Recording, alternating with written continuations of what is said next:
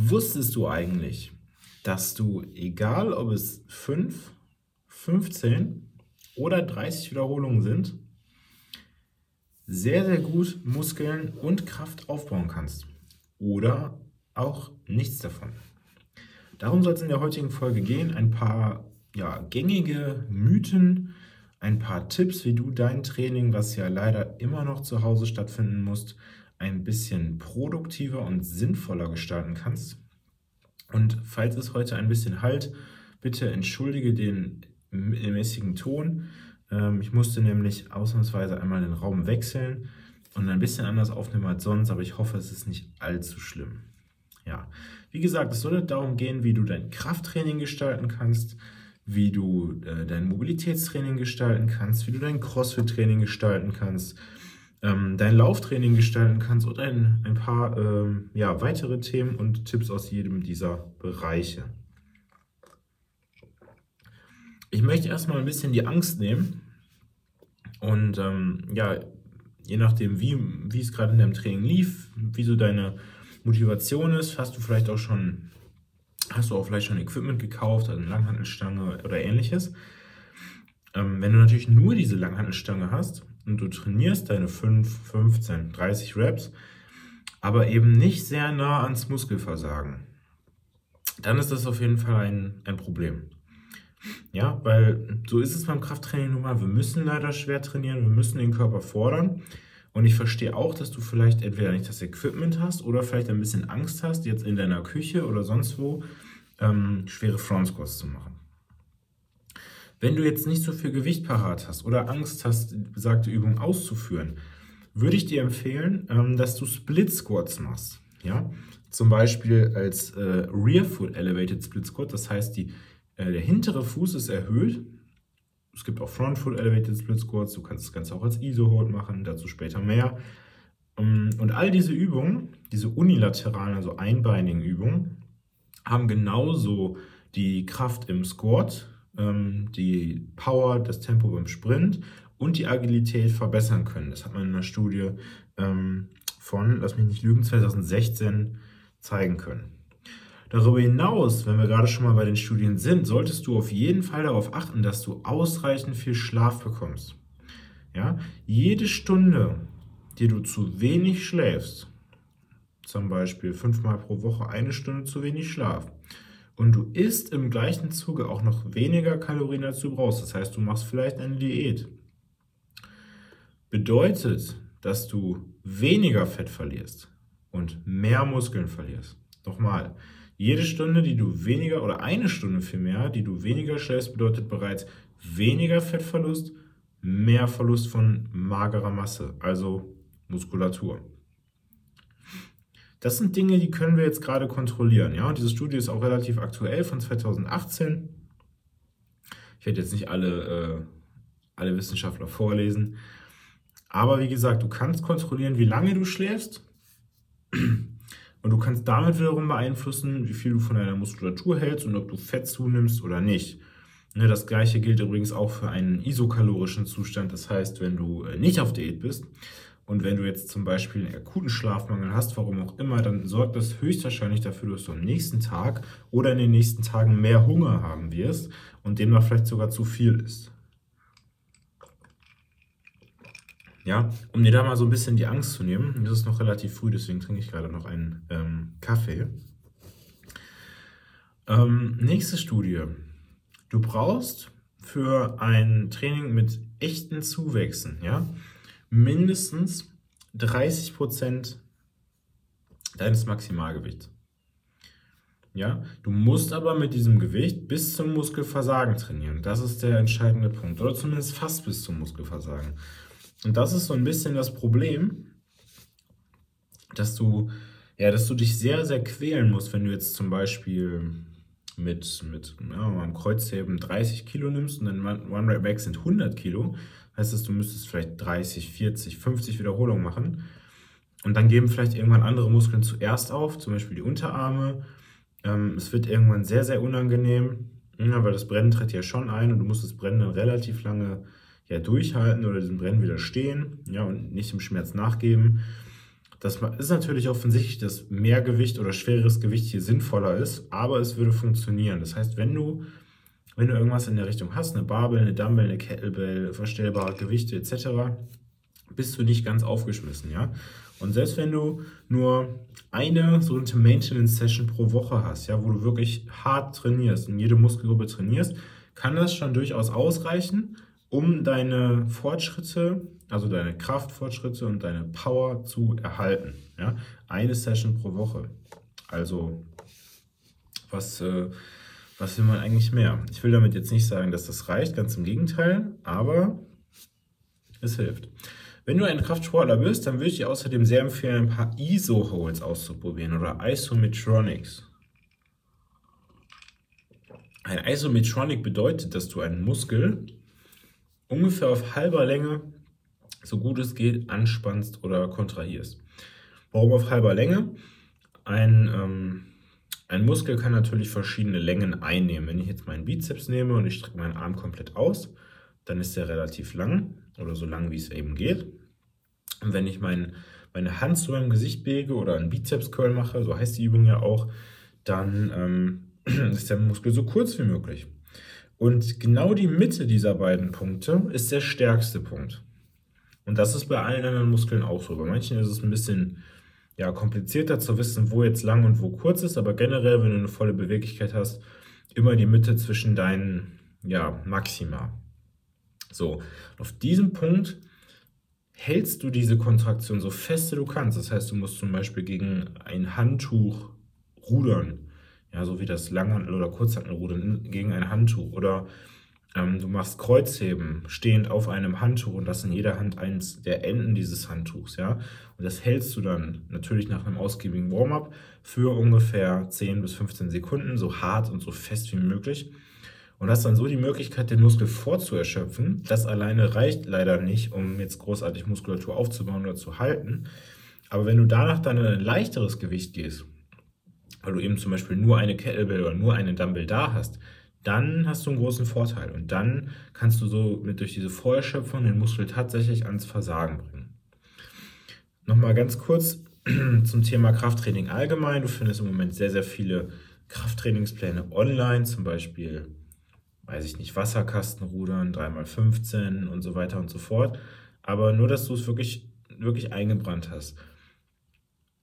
Es geht darum, es geht um den Punkt, an dem du ans Muskelversagen gehst und nicht darum, was in diesem Plan steht. Und wenn in diesem Plan steht 3x15 und mit deinem Gewicht könntest du 3x20 oder 3x25 machen, dann verschenkst du hier sehr, sehr viel. Ich will aber auch ähm, nochmal kurz auf das, auf das Gewicht an sich eingehen. Ja? Wenn die Studios wieder offen haben, wenn deine CrossFit-Box wieder offen hat, wenn du wieder dort trainieren kannst, wo du normalerweise trainieren würdest, tu das auf jeden Fall. Wir haben diesen Winter sehr, sehr viel drinnen gesessen. Das heißt, wir hatten sehr, sehr, wenig, ähm, sehr, sehr wenig Licht, sehr, wenig Vitamin D. Und das Hormon, was der Körper ausschüttet, wenn unsere Knochenbelastung ausgesetzt sind, ist Osteokalzin. Ich hatte ja eigentlich noch ein schönes, ähm, schönes Beispiel rausgesucht, aber ich habe es jetzt auch auswendig im Kopf. Wenn du ein Astronaut wärst und du würdest in die ISS oder äh, ja, in der ISS eingesetzt werden, dann würden bereits nach wenigen Tagen deine Knochen brechen, weil sie keinen Druck mehr bekommen. Dieser Druck ist unfassbar wichtig. Und wenn du zum Beispiel einen Powerlifter nimmst, also die Athleten, die sehr, sehr schwer heben, Kreuzheben, Kniebeugen etc., die haben viel, viel stärkere, massivere Knochen als die Durchschnittsbevölkerung. Und dieses Problem der, der Osteoporose, der schwindenden Knochendichte, betrifft natürlich auch gerade Frauen nach den Wechseljahren, weil sie ähm, ein Ungleichgewicht zwischen Östrogen und einigen anderen Hormonen haben. Aber das zeigt eigentlich umso mehr, dass genau die auch Krafttraining machen sollten, auch schwere Gewichte heben sollten. Ja? Und dazu ein ganz klein bisschen Eigenwerbung. Wenn du das gerade hörst, mach doch mal kurz Pause. Ähm, folg mir doch mal bei Instagram unter mehr.training oder durch.training. Mehrpunkttraining soll dir Tipps geben für kompetitives CrossFit. Wenn du dich also für CrossFit interessierst, gibt es da Tipps aller Art für Anfänger und Fortgeschrittene. Und Durchtraining soll dir dabei helfen, wieder schmerzfrei zu werden, falls du gerade Probleme hast. Es richtet sich aber hauptsächlich an Menschen, die auch wirklich Sport machen. Ja, ich ähm, möchte da jetzt niemanden ansprechen, der kein Training äh, absolviert, aber Rückenschmerzen hat. Da ist relativ offensichtlich, woran das liegen könnte. Aber falls du Probleme hast, mehr Training oder Durchtraining, ich würde mich sehr freuen. Ähm, da bin ich gerade drauf gekommen, weil unser erster Post, den wir heute hochladen, am, am Montag, ist, ist ähm, dass das Gewichteheben keine Option ist. Ja? Ähm, unter anderem wegen der Knochendichte. Unter anderem auch darum, weil der Körper mehr Knorpel bildet, wenn wir ähm, Gewichte heben. Und damit möchte ich dir jetzt kein schlechtes Gewissen machen, sondern einfach nur, dass du dich freust, ähm, wenn du wieder ins Studio kannst, dass du vielleicht sagst, ich, ich halte meine Beiträge nicht ein, aber das ist natürlich ein anderes Thema. Wenn du dich generell für Knochendichte interessierst, sind die wichtigsten Supplements, die du da nehmen kannst, natürlich, das weiß inzwischen jeder, Vitamin D, aber auch Vitamin K, um besagtes Vitamin D ähm, aufzunehmen, zu verarbeiten. Ja, das Vitamin D, das bindet Kalzium, aber nur zusammen mit dem Vitamin K kann es dieses Kalzium auch in den Knochen einlagern. Wenn du nicht weißt, wie viel du davon nehmen solltest, ich mag da jetzt nicht so viele Empfehlungen fürs Vitamin D geben, denn meine wären deutlich, deutlich, deutlich über dem, was die Deutsche Gesellschaft für Ernährung vorgibt.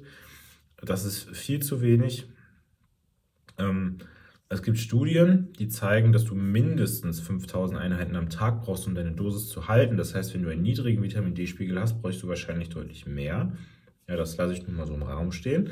Und du brauchst ungefähr 1000 Mikrogramm Vitamin K1 oder 200 Mikrogramm Vitamin ähm, MK7. Das ist eine Form, die sehr häufig eingesetzt wird, die sehr effektiv ist. 200 Mikrogramm MK7 um Vitamin D zu verarbeiten oder aufzunehmen. Beides sind fettlösliche Vitamine, das heißt, du brauchst auch ein bisschen Fett, um diese zu verdauen. Natürlich brauchst du auch Kalzium selbst, auch Magnesium selbst, aber da würde ich dir empfehlen, erstmal zu schauen, hey, wie viel nehme ich denn davon überhaupt durch meine Nahrung auf? Und dann kannst du immer noch gucken, ob du supplementieren möchtest oder nicht. Nimm nicht zu viel Magnesium auf einmal und achte darauf, dass es eine Form ist, die, ähm, die bioverfügbar ist. Das bedeutet, ähm, es gibt organische und anorganische Formen und die meisten günstigen Produkte oder so, die aus dem Drogeriemarkt oder der Apotheke sind tatsächlich nicht so sonderlich gut. Es hat sich relativ schon relativ gut verbreitet, welche Formen sinnvoll sind, sowas wie Citrat, Bisglycinat, ähm, alle, die diese, diese witzigen äh, Endungen haben. Das heißt, das ist an eine Aminosäure gebunden. Taurat gibt es auch. Ähm, die, die funktionieren gut und alles, was eine anorganische Form ist, sowas wie Oxid, ähm, was gibt es denn noch? Jetzt liegt es mir gerade auf der Zunge, das fällt mir nicht ein. Sind nicht sonderlich bioverfügbar. Also es gab mal früher ein Magnesium von recht bekannten Marken, das bestand zu 80, 98% aus Magnesiumoxid. Und das wird heute eigentlich nur noch im Krankenhaus eingesetzt, wenn der Patient Durchfall kriegen soll, warum auch immer. Wenn du Crossfitter bist, kann ich dir auf jeden Fall wärmstens empfehlen, mal bei unserem CrossFit Hiesfeld-Account vorbeizuschauen. Und wir posten dann nämlich auch jeden Tag unsere Workouts. Und wir haben da auch immer so ein paar exotische Übungen dabei. Manche unserer Member finden die richtig cool, manche finden vielleicht an, ich sag mal, etwas normalere Workouts besser. Aber die haben natürlich auch ihren Sinn und Zweck. Denn heutzutage, was heißt heutzutage, im Moment machen wir leider sehr, sehr viel, ja, sehr, sehr viele ähnliche Übungen. Ne? Burpees, Push-Ups, Dips etc. Ähm, wir haben relativ wenig Rotation, Antirotation. Wir haben eben auch nicht so viele Gewichte, wie gerade schon angesprochen. Ich möchte dadurch einfach nur gewährleisten, dass wir den Körper auf so vielen Bewegungsebenen wie möglich trainieren ja, und auch fit halten. Ähm, gerade dieses Problem mit den Burpees und den Push-Ups ist, eine, ist, eine, ist ein Problem. Ja? Das Problem ist ein Problem. Wenn du dir mal vorstellst, dass du einen Liegestütz machst, ja, dein Arm wandert an deinem Körper entlang, dann bewegt sich deine Schulter damit in eine Extension, ja, eine, eine Streckung. Also hauptsächlich geht es hier um den Oberarm. Und damit deine Schulter das kann, diese Extension, brauchst du eine Innenrotation. Wenn du diese Innenrotation nicht hast, entweder keine Flexibilität, das heißt einfach die passive Beweglichkeit ist nicht da. Oder die aktive Beweglichkeit, das heißt, du kannst es nicht mehr, wenn du zum Beispiel eine, ja, einen Liegestütz machst und dann halt Gewicht äh, mit im Spiel ist, zum Beispiel dein eigenes Körpergewicht. Dann, dann führt das dazu, dass deine Schulter nach vorne fällt. Vielleicht hast du das selber schon mal gemerkt, dein Coach hat es dir gesagt, jemand anderes hat es dir gesagt, oder du guckst mal im Spiegel, die Schulter fällt nach vorne. Das bedeutet, der Oberarmknochen hebt sich an und wandert raus nach vorn. Ja? Das sieht dann so ein bisschen aus wie eine schlechte Haltung. Das passiert immer dann, wenn du, wie gesagt, nicht genug Innenrotation hast, entweder auf passiver oder auf aktiver Ebene. Und das wiederum ist leider eine Position, die dem Körper nicht sonderlich gut gefällt. Das bedeutet, wenn du halt gerade sehr, sehr viele Liegestütz, Burpees, Dips etc. machst, dann achte bitte auf diese Schulterposition und schau doch vielleicht einfach mal, wie es um deine Innenrotation bestellt ist. Ja, das wäre mein Tipp an der Stelle. Da gibt es zum Beispiel Videos bei YouTube oder du, wenn du da Interesse daran hast, nehme ich da auch nochmal ein Video zu auf, poste das bei uns bei Instagram, dann schreib mir doch bitte eine Nachricht. Im Gegenzug zu diesem ganzen Pushing würde ich dir natürlich empfehlen, wenn du die Möglichkeit hast, auf jeden Fall ja, mit einer, einer Klimmzugstange oder Dumbbells etc. pp. weiter auch Zugübungen auszuführen. Das heißt, vertikales Ziehen wie Klimmzüge, ähm, aufrechtes Rudern mit deiner Dumbbell oder Kettlebell, Kurzhantelruder, also horizontales Rudern. Natürlich immer alles im passenden Wiederholungsbereich mit dem passenden Gewicht ähm, und vielleicht auch so ein bisschen an der, an der Kraft der Außenrotatoren zu arbeiten, wenn du jetzt zum Beispiel Banded Pull-Aparts machst, das heißt, so ein Gummiband nehmen und einfach auseinanderziehen, damit die Schulterblätter mal so wieder so ein bisschen, bisschen Dampf bekommen ähm, und wir so ein bisschen an der Haltung arbeiten. Wobei die wiederum auch nicht nur von den Schulterblättern abhängig ist. Ja, also ähm, mach, immer, mach immer beides. Das ist so das, was du mitnehmen sollst. Ja, wenn du viel Pushing machst, dann sollte auch viel Pulling dabei sein.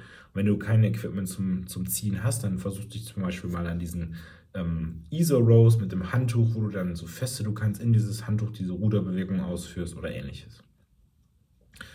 Vielleicht haben einige von euch auch im Moment das Laufen für sich entdeckt. Und ähm, ich, ich finde sehr, sehr wichtig, gerade beim Laufen, dass viele Menschen denken, okay, ich muss jetzt mindestens 30, 40, also 30, 40 Minuten laufen oder mindestens x Kilometer.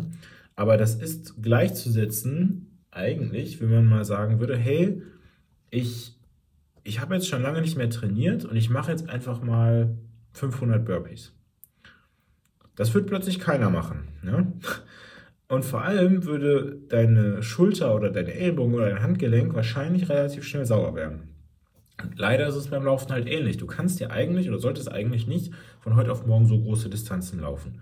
Weil der Mensch natürlich mehr zum Laufen gemacht ist als für ein Burpee, aber ich hoffe, mein Punkt wird klar. Wenn man das Ganze langfristig machen will und sich auch langfristig steigern will, dann sollte man nicht direkt am ersten Tag bei 100% einsteigen. Das passiert häufig beim Krafttraining, das passiert aber auch häufig beim Ausdauertraining.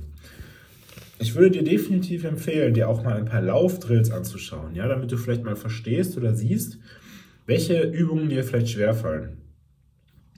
Die meisten dieser Laufdrills zielen dafür, darauf ab, dass du deine Knie richtig hebst, dass dein Ober- und dein Unterkörper sich im richtigen Maß zueinander rotieren, dass du deinen Po und dein, deine Hamstrings richtig beim Laufen benutzt. Das heißt, dass es ein Hinge-Movement ist und ähm, das muss man sich jetzt nicht alles so aneignen, wie ich das jetzt gemacht habe. Aber wenn du dann dir mal so ein YouTube-Video anschaust, Running Drills, zum Beispiel von CrossFit oder Chris Hinshaw äh, oder Training Think Tank, dann wirst du sehen, ähm, welche Übungen dir schwerfallen. Und diese Übungen würde ich dann so gut es geht einfach in mein Warm-up integrieren, vielleicht aber auch einfach alle zusammen. Darüber hinaus ist es fürs Laufen sehr, sehr wichtig, dass du eine stabile Hüfte hast. Das bedeutet, wenn du ein Bein anhebst, dann sollte dein Becken nicht nach, ähm, nach innen kippen. Wenn ich zum Beispiel mein rechtes Bein anhebe und mein rechtes Becken plötzlich runterfällt, weil mein linkes Becken das nicht halten kann, ist es ein Problem. Das nennt man Trendelenburg Sign.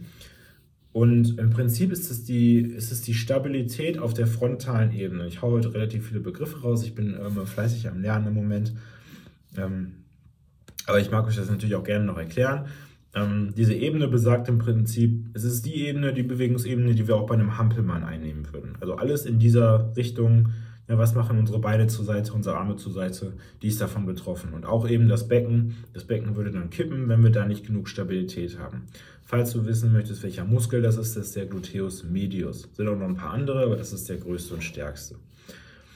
Und die einfache Lösung ist, dass du auch hier unilateral, also einbeinig trainierst. Das heißt, du könntest zum Beispiel, wenn du eine Kiste hast, seitliche Step-Ups oder Step-Downs machen vor dem Laufen.